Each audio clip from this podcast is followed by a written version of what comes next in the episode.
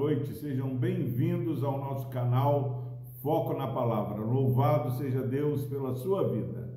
Palavra do Senhor em Atos dos Apóstolos, capítulo 10, versículo 23 e 24, diz o seguinte: Pedro, pois, convidando-os a entrar, hospedou-os. No dia seguinte, levantou-se e partiu com eles. Também alguns irmãos dos que habitavam em Jope foram em sua companhia. No dia imediato, entrou em Cesareia.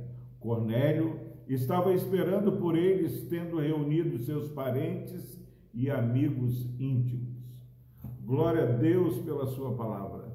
Meus irmãos, como é importante conhecermos a dinâmica da vida no reino de Deus nós temos aqui uma mudança de paradigma na espiritualidade é, do povo de Deus. Antes, aquele povo único, o povo de Israel. Agora nós temos o um encontro de dois povos, judeus e gentios, Pedro e Cornélio. Pessoas que não se relacionavam, pessoas que tinham suas crenças divergentes. Agora, Pedro e Cornélio, pessoas com experiência ao Senhor, experiência diante do Deus vivo e verdadeiro o que é comum em Pedro e em Cornélio, em um homem que era judeu e um gentil. Esses passam a, a ser um só povo, e esse ser um só povo é marcado por ser temente ao Senhor, por ser piedoso, por ser alguém de oração, e aqui esse temor a Deus, essa piedade é marcada na vida de Pedro quando ele recebe é, esses homens enviados por Cornélio. Ele acolhe, hospeda em sua casa. A palavra de Deus diz que quando nós recebemos servos do Senhor, muitos acolhem anjos. É muito triste experimentarmos uma realidade que quando vem alguém é, pregar, alguém de fora é, em nossa igreja, nós já colocamos no hotel, é, já contratamos é, um táxi, um motorista, não queremos é, ser pessoas acolhedoras no sentido de abrir a porta de nossa casa. Pedro ele acolhe, e agora, quando ele vai até Cornélios, irmãos da fé, também vão junto com eles. Essa caminhada espiritual não é uma caminhada só. Pedro iria numa missão e agora pessoas vão com ele. Que possamos inspirar, que as pessoas queiram caminhar conosco e participar é, da ação sobrenatural do Espírito Santo que tem acontecido comigo e com você. É, inspire outros a caminhar com você nessa jornada de fé. Não caminhe sozinho.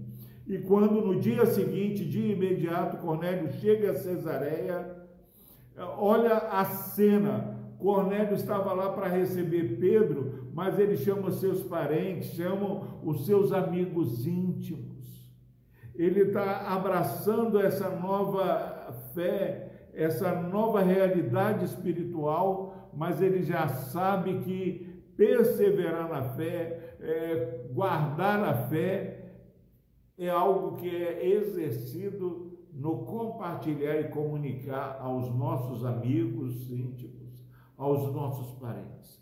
Como é triste perceber que pessoas é, não consegue mais levar à, casa do Senhor, à igreja, os seus parentes íntimos. Quando recebemos alguém em nossa casa, ao invés de levá-los à casa do Senhor, nós somos impedidos de ir. Mas Cornélio, ele chama seus amigos íntimos, ele chama seus parentes para receber esse homem de Deus. Que em nome de Jesus, não sejamos egoístas. Quando nós sabemos que nós estamos recebendo a palavra de Deus, palavra de vida eterna, palavra que transforma. Todo dia nós recebemos o testemunho de alguém que teve a vida transformada e aquele que experimenta a salvação em Jesus Cristo, ele não fica para si. Olha esse encontro. Judeus, Pedro e seus amigos, seus irmãos, indo ao encontro de um gentio, servo do Senhor, que estava começando a sua caminhada espiritual, que já havia entendido que aquela boa nova, os seus amigos íntimos, os seus parentes, precisariam testemunhar de que alguém enviado por Deus estaria na sua casa. Que você, meu irmão, minha irmã, é, entenda essa obediência, essa fé envolvente e abrangente, é, visite a sua casa. Viva essa espiritualidade que é compartilhada com o seu próximo. Que Deus nos abençoe. Compartilhe a sua fé.